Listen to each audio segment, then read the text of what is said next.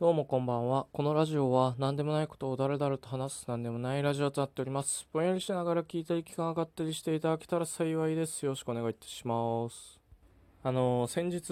脳科学者の茂木大先生がご自身の伝統芸能である TOEIC 批判をされていたことについて、森哲大先生の YouTube で知りましたので、私も思うことを話してみようかなとね、思いまして。まあ、茂木先生は皆さんご存知だと思いますので割愛しますが、もりてつ先生は何者かっていうと、英語専門とされている先生で、 TOEIC も満点90回ということで、まあ、素晴らしい先生ってことですよね。で、なのでね、こう、周知の茂木先生、TOEIC 満点90回のもりてつ先生と来たら、これもう私が行かないといけないでしょうと。海外渡航前の TOEIC 満点990点のところ、全部理解できずに適当に回答して500点。英語の苦手意識克服のために海外渡航して、おまけについてきた英語力で TOEIC720 点。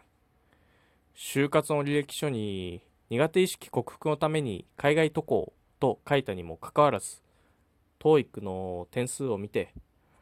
へえ、海外に行ったのに720点しか取れないんだ、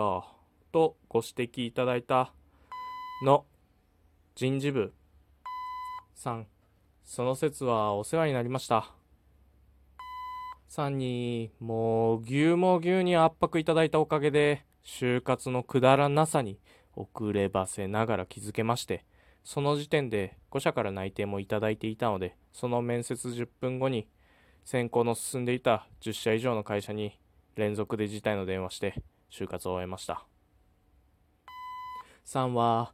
君絶対に金融機関志望でしょう絶対そうじゃん。絶対金融機関志望でしょと言って面接でもほとんど話を聞いていただけませんでしたがその時点で内定をいただいていた金融機関3校は辞退させていただき御社と同じ業種の企業で働かせていただきました。よっ見る目あるね。さすがは天下の人事部だな、バカ野郎。松代まで行ってやるぞと。孫が寝るまで言い聞かせてやるぞぐらいの気持ちでね。の悪いニュースが流れた時には、いつもより少しだけ多く酒を飲んでおります。ということでね。まあ、こんなこと言い続けてても、所詮負け犬の遠吠えなので、茂木先生の TOEIC 批判の話に戻りましょう。まあ、戻りましょうというか言ってもいないんですけどね。えー、茂木先生の TOEIC 批判について話しますと。で、まあ、TOEIC 批判は最初に述べたようにね、もう茂木先生の伝統芸能なんで何十回とやってるんですけれども、ここではもりてつ先生が引用されていた茂木先生のブログの TOEIC 批判2016年3月13日の記事について、こう、上から順番に触れていこうかなと思います。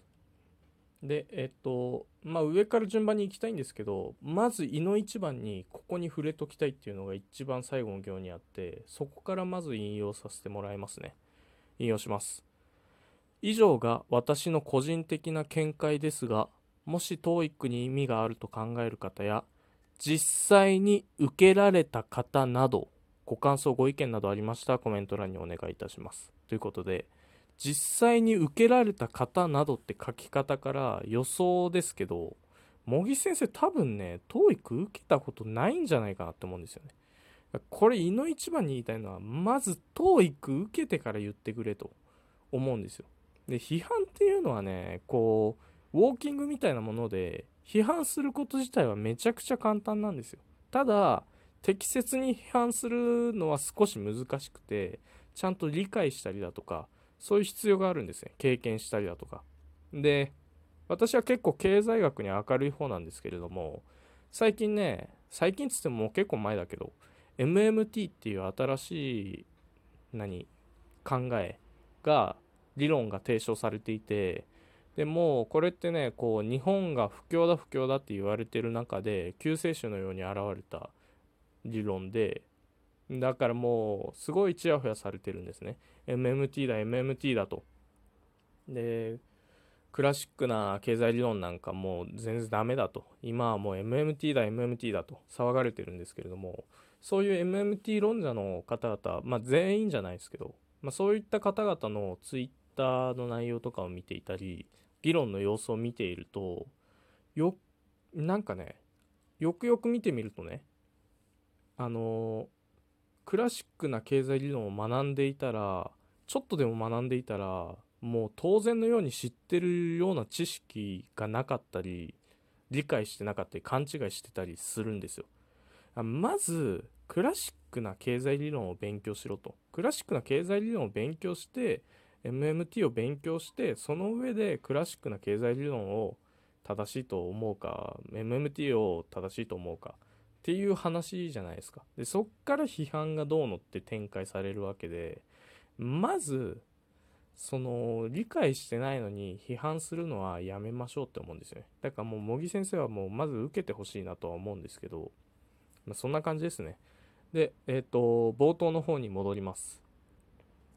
えー、TOEIC については以前から批判しているがだからこれ2016年の記事で以前から批判してるからもう10年ぐらい批判してるんですよね多分。そのポイントは扱われている英文がトリビアルな意味でのビジネスの現場に関するものということに尽きる。トリビアルな意味とかちょっとよくわかんないですけどね。つまり英語としてつまらない。このような英文を学ぶために時間を使うのは無駄だと個人的には思う。どうせ英語を学ぶのならば映画とか文学とかコメディとか面白いテクストはいっぱいある。これはまあ個人的な意見だと思うのでいいと思いますよ。その TOEIC を受けない TOEIC はつまんねえから無駄だと思うよっていう話でしょ。で、英語学ぶならもっと面白いもので学びたいですっていう茂木さんの意見なんで別にこれはいいと思います。だから逆に言えばその TOEIC を勉強する人がいてもいいかなと僕は思います。で、続き。またこのようなテストを準拠として日本人が英語を学んでいると結局二流以下の英語話者にしかなれないと思う。本当の英語力は幅広い教養に裏打ちされたものだからである。ビジネスの現場でも教養がない人はおそらくあまりまともに相手にされないと思う。これはね、多分ね、そもそも TOEIC 受験する人と茂木先生と向いてる方向がそもそも違うんじゃないかなと思ってて、その TOEIC を勉強する人って TOEIC が英語のゴール、最終ゴールじゃないと思うんですよね。 TOEIC を受けることでそっから映画を見たり文学を読んだりとかっていう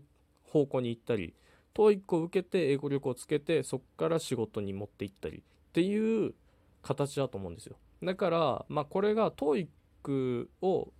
使ってても二流以下の英語話者にしかなれないっていう前提が正しいとしてもねそのそういう TOEIC を入り口にしていろんな方向に進んでいくっていうことを考えたら別にそれでいいんじゃないかなと思っています。でだからこれどういうことかって言ったら幅広い教養に裏打ちされてない英語を使ってたらそれって二流以下の英語話者だよねっていう指摘なんですよね。じゃあこれどういうことかっていうとこの